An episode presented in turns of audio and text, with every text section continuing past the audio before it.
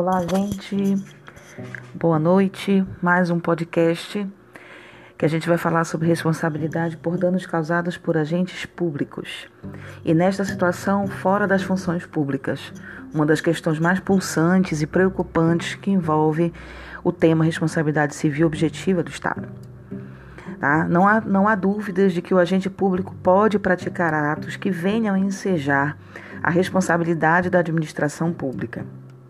Neste sentido, sabemos que o exercício de atividade pública, o exercício de função pública pelo agente público, acarreta a responsabilização da administração, portanto, do Estado, caso exista dano. Nesse caso, nós vamos considerar, por exemplo, o caso de um policial militar tá, que, fardado, chega em casa com a arma da corporação na cintura. Ainda fardado, começa a discutir com a esposa e, ao final da discussão, saca a pistola e atira na esposa, que vem mais tarde a falecer. É um dos casos estudados pela jurisprudência. Nesse caso policial, o agente público não está no exercício das funções públicas, já se encontra em casa, ainda que fardado, no âmbito familiar, quando enseja uma discussão com a sua esposa, utiliza a arma destinada pelo Estado para o exercício de suas funções públicas, atira na esposa. A questão de fato não é simples.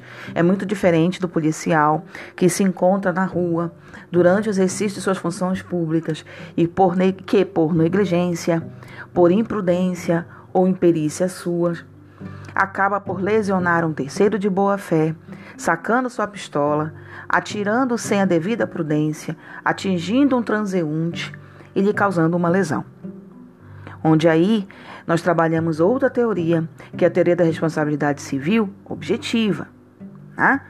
onde o Estado assume o risco da ocorrência e todas as lesões por ele causadas, ainda que através de seus agentes públicos.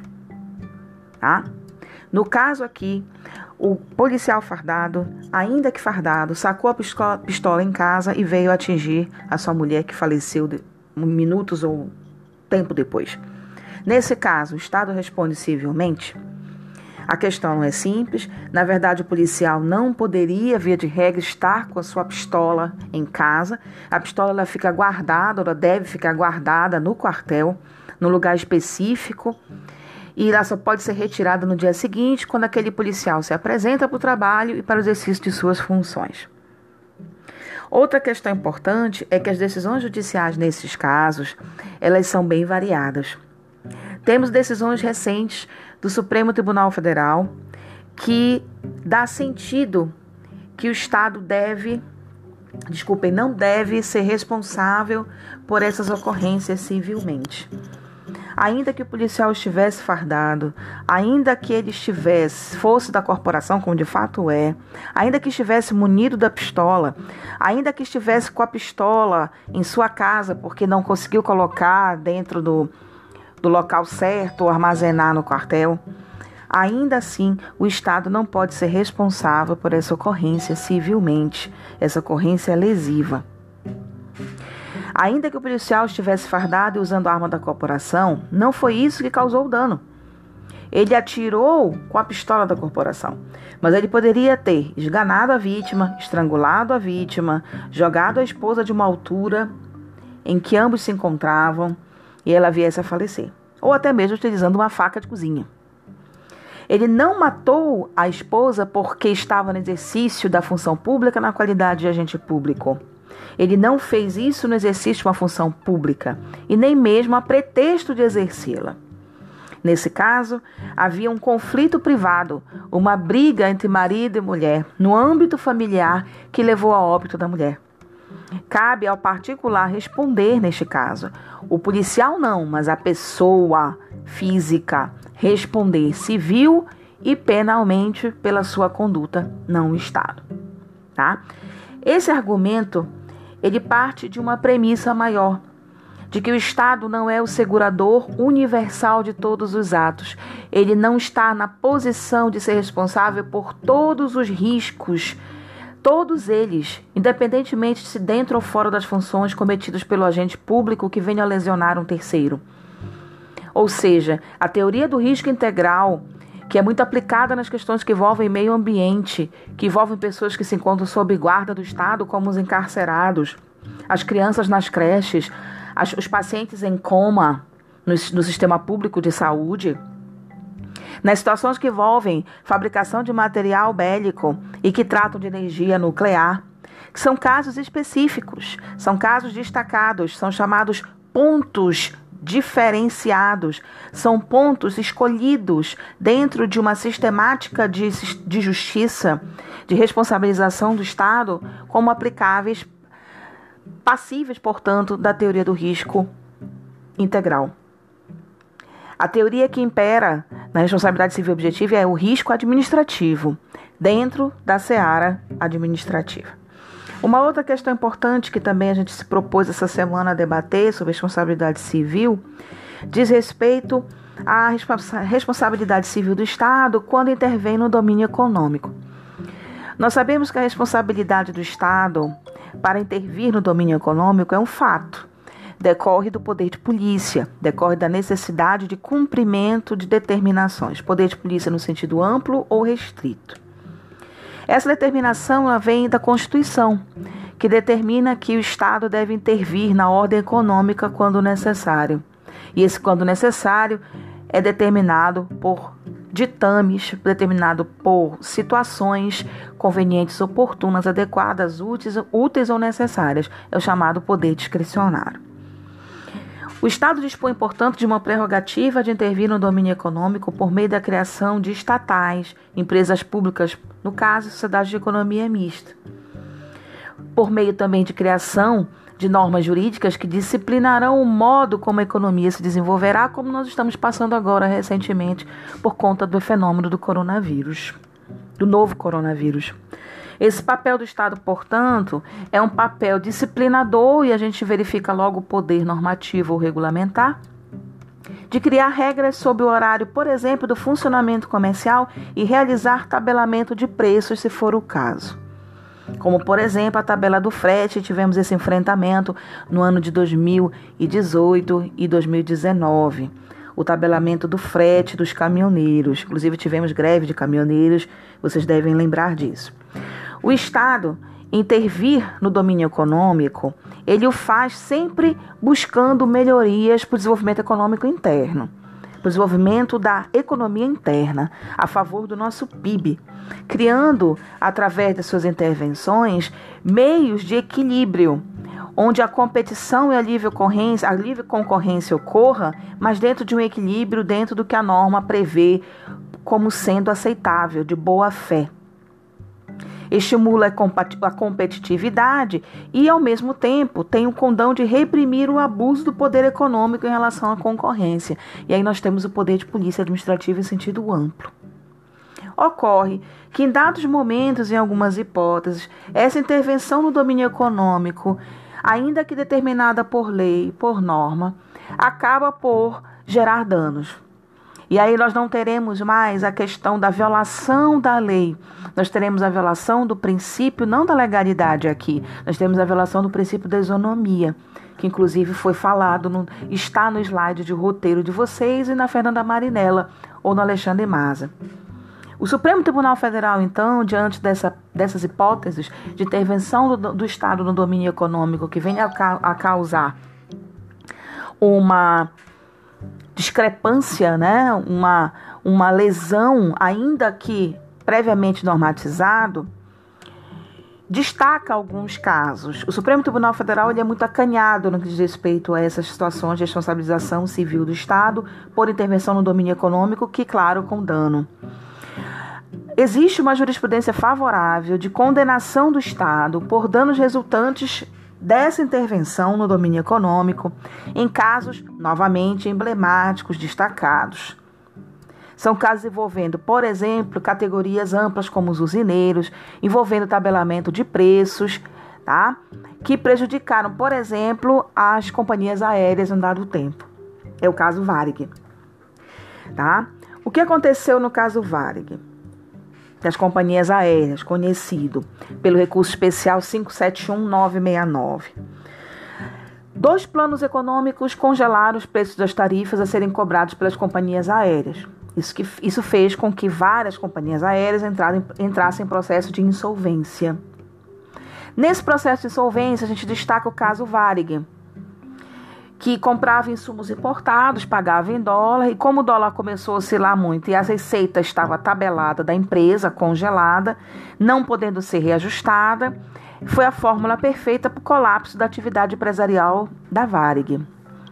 Uma fórmula de receita congelada e despesa que oscila para cima, porque o dólar no Brasil oscila sempre para cima, não para baixo, houve um aumento exponencial da despesa em relação à receita, o que levou comprovadamente a Varig à insolvência.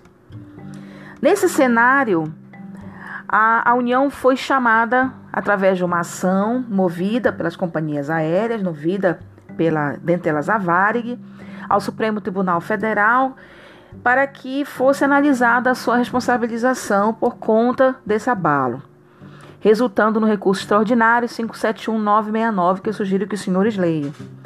Tá? Em sede de embargo de declaração, que demorou bastante tempo para ser julgado, o Supremo, então, depois de passadas todas as fases recursais, condenou a União a pagar a indenização, corroborando o seu entendimento de que o Estado pode responder por leis constitucionais de intervenção no domínio econômico, desde que tenha causado prejuízo a particulares. Já falamos sobre isso e coloquei isso muito claro no último chat que fizemos, que para que haja responsabilidade eu preciso de dano, tá? Então eu posso ter casos de responsabilização do Estado por intervenção no domínio econômico por conta da, ocorrência de lesão, ainda que a norma o ampare. No caso dos usineiros, também foi bem parecido. Né? Ou seja, o tabelamento que gerou dificuldades econômicas aos usineiros, o Estado também foi condenado. Nesse caso, a União foi condenada a indenizar pelos prejuízos sofridos pela categoria, tá? E o Supremo Tribunal Federal tem reconhecido esse tipo de indenização. Uma outra questão importante é lembrar que a prerrogativa da intervenção econômica é fundamental para o Estado a fim de viabilizar a competição. No momento que o Estado determina tabelamento e esse tabelamento se prolonga, né, não é pensado, não é estudado, no momento que é aplicado, não é determinado um prazo e ele se prolonga a ponto de se tornar incontrolável e os prejuízos advirem dele, o Estado passa a criar um ambiente de não competição. E ao, tratar, ao, ao viabilizar o contrário do que seria a determinação de sua intervenção, acaba causando prejuízo, tá? Essa prerrogativa de intervenção, portanto, ela não pode causar prejuízos excessivos a um determinado grupo de pessoas. Na tentativa de regular a economia, o Estado não deve sufocar a atividade econômica a ponto de causar prejuízo a terceiros de boa fé, porque são esses terceiros, e se vocês perceberem em grande escala, estou falando de áreas bem amplas, usineiros, estabelecimento de preços e caminhoneiros, estabelecimento de preços com companhias aéreas, tá? E com isso causando prejuízo, porque serão esses que permitem né, que a economia realmente tenha competitividade no perfil brasileiro. Ok? Por último, também esta semana nós começamos uma, um debate sobre prescrição, né? que é uma perda de oportunidade processual pelo decurso de tempo. Estudar essas prescrições, certamente, processo civil, são vários tipos. Mas aqui eu coloquei a prescrição da ação de indenização movida pela vítima contra o Estado.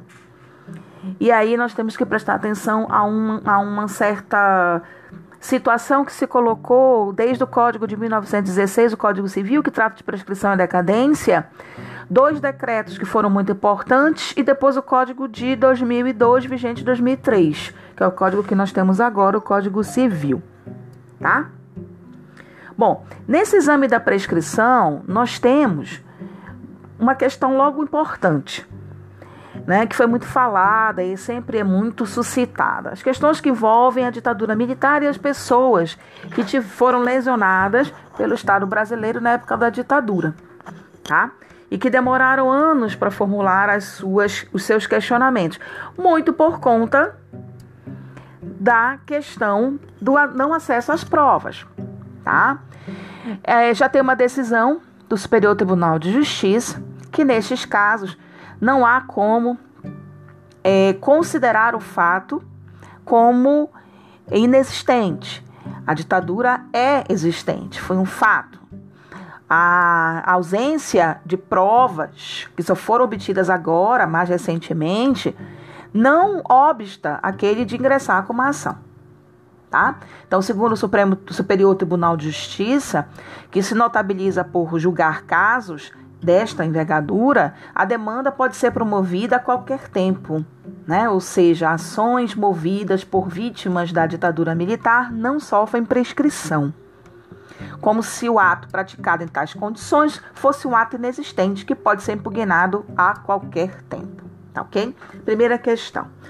Ainda a respeito do ato inexistente, vale a gente referir, tá, está no material, é, o professor Celso Antônio Bandeira de Mello, que neste caso, quando ele trata do ato inexistente, que é uma das teorias, professorada Pellegrini Grinover também fala bem sobre isso, é, por definição, aquele que viola o direito fundamental.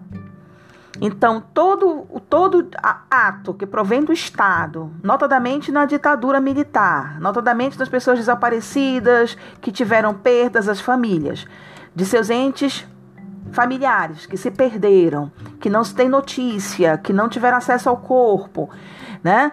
Que, te, que te, sofreram em razão de um ato proveniente do Estado, ainda que passados muitos anos. Esse ato é considerado pelo Superior Tribunal de Justiça, nessa dicção do professor Celso Antônio Bandeira de Mello, como inexistente.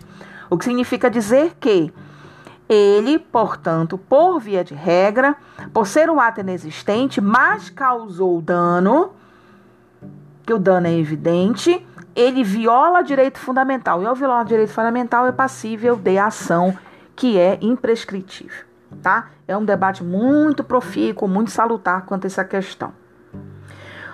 É, uma outra questão importante que a gente tem que tratar é da questão da prescrição, tá? Que é o prazo que o particular tem para deduzir pretensão em juízo contra o próprio Estado pedindo indenização. Bom, para entender essa questão, a gente começa pelo Código Civil de 1916, que prescrevia, né, determinava uma prescrição vintenária para as ações de natureza obrigacional ou pessoal, no seu artigo 177. Tá? Ao lado do Código Civil ainda vigente à época, nós já tínhamos duas normas específicas para a fazenda pública. A mais famosa é o Decreto 20.910-32, aliás, até hoje fartamente utilizado. O Decreto-Lei 4.597-42 e atualmente com uma inserção do artigo 1C da Lei 9.494-97. Todos eles prevêem prescrição não vintenária, mas quinquenal das demandas movidas em face da fazenda pública. E isso ainda sob a égide do Código de 16, Código Civil de 1916. Bom, nessa época, ainda vigente o Código Civil de 16, tanto o Superior Tribunal de Justiça quanto o Supremo entendiam pela aplicabilidade da regra específica da prescrição quinquenal, afastando, via de regra geral, a prescrição vintenária. Com o advento do Código Civil de 2002, vigente a partir de 1 de janeiro de 2003, veio o artigo 206 parágrafo 6 inciso 5, que acabou por reacender a discussão quanto à prescrição, ao prever a prescrição em três anos para a pretensão de reparação civil, e aí não disse que era contra o Estado, reparação civil, tá? Criou-se então uma dúvida quanto à utilidade desse critério, tendo em vista a especialidade. Né? Antes, a regra da prescrição quinquenal, de fato, era mais benéfica à fazenda. Óbvio, nós tínhamos a fazenda, nós tínhamos, né, cinco anos para mover a ação e a fazenda tinha cinco anos para mover a ação contra nós, tá? Atualmente, ela se mostra mais gravosa em face da prescrição trienal. Ou seja, se eu aplicar a prescrição do artigo 206, parágrafo 3 5 do Código Civil de 2002, eu vou estar dizendo que a prescrição é apenas de três anos para a reparação civil, seja do Estado contra mim e a minha contra o Estado. Ou seja, houve uma diminuição muito grande. Tá? E duas questões surgiram em razão disso, que é, falam sobre a prescrição trienal. Primeiro, não faz sentido invocar uma regra específica do regime da fazenda pública se esta lhe será prejudicial. Ou seja, né, note que as regras específicas a esse respeito sempre traduzem vantagem ao ente público, como prazos especiais e duplo grau de jurisdição obrigatório, que são chamadas prerrogativas de direito público. Note-se que antes do Código Civil de 2002, a Fazenda respondia durante um quarto do prazo aplicável ao particular. Hoje, inverte-se essa lógica. Tá? Então, aos olhos do particular, a prescrição trienal é muito mais vantajosa. Porque a rapidez de resposta da fazenda pública nas demandas, ela tem que ser muito mais rápida, tá? Outra questão importante é que o decreto-lei, o decreto 20.932 de 1932, bem antigo, no artigo 10, traz a intenção de que a sua aplicabilidade seja excepcionada em caso de outra norma mais favorável. Ou seja, o artigo diz que o disposto nos artigos anteriores não altera as prescrições de menor prazo, constante das leis e regulamentos, às quais ficam subordinadas as mesmas regras. Ou seja, mais uma vez, a prescrição trienal poderia ser aplicada, três anos. Mas resta aqui uma questão importante. Curioso é que o Superior Tribunal de Justiça, em um primeiro momento, isso após a, o Código Civil de 2002, chegou a adotar a aplicação da prescrição trienal para as prestações, desculpem, as pretensões deduzidas contra a Fazenda Pública. Foi informativo do Supremo 400, do Superior Tribunal de Justiça 406. Contudo, esse entendimento logo foi suplantado pela chamada prescrição quinquenal novamente, tá?